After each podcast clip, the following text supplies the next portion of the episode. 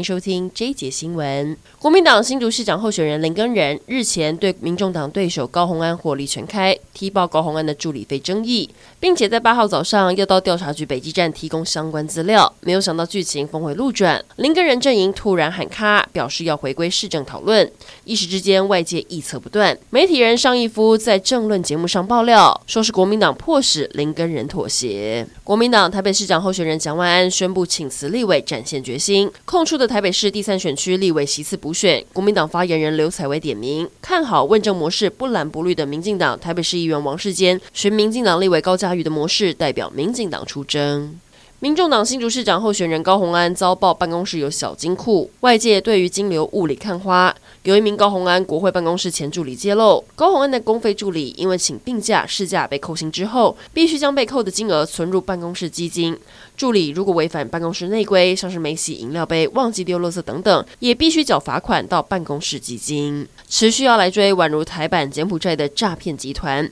他们分别在新北淡水、桃园中坜囚禁六十一人，还造成三人死亡。被害人一旦落入陷阱，歹徒就不打算让他们离开。而且诈骗集团分工细腻，还有清洁工的职位负责收尸。然而最近浮尸案频传，警方不敢大意。资深刑警表示，诈骗集团手段极为凶残，根本不把人当人看。警方侦办的最新进度，前天在基隆七堵又拘提了一名傅姓女子到案，是集团的重要干部，人称大姐。截至目前为止，已经有三十二人被逮。今天是民国一百一十一年十一月十一号，特殊的节日很好记。苗栗县户政事务所就有五对新人预约要登记结婚，其中有一对还特别选在上午的十一点登记，想要有一个特殊的结婚纪念日。而今天台铁局也为了庆祝台中大肚的追分车站建站百年，发行了追分一百百战百胜纪念卡套，只要民众购买四张追分到成功的车票，就可以兑换一份纪念票卡，限量两千份。早上九点开放让民众兑换，一早就涌入了两三百人。云林县长张丽善争取连任，而他的哥哥张荣卫位在虎尾，人称青埔宫的豪宅，以及前方的空地，还有旁边的停车场被绿营质疑。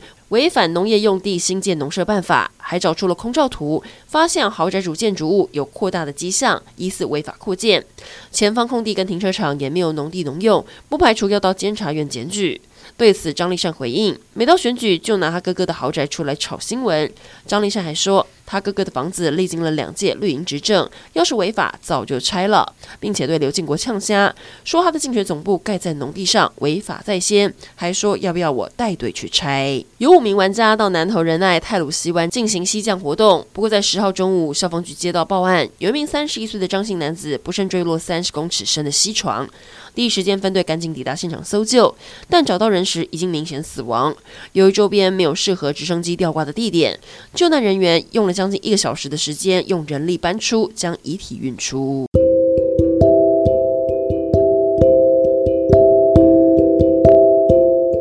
以上整点新闻，感谢您的收听，我们再会。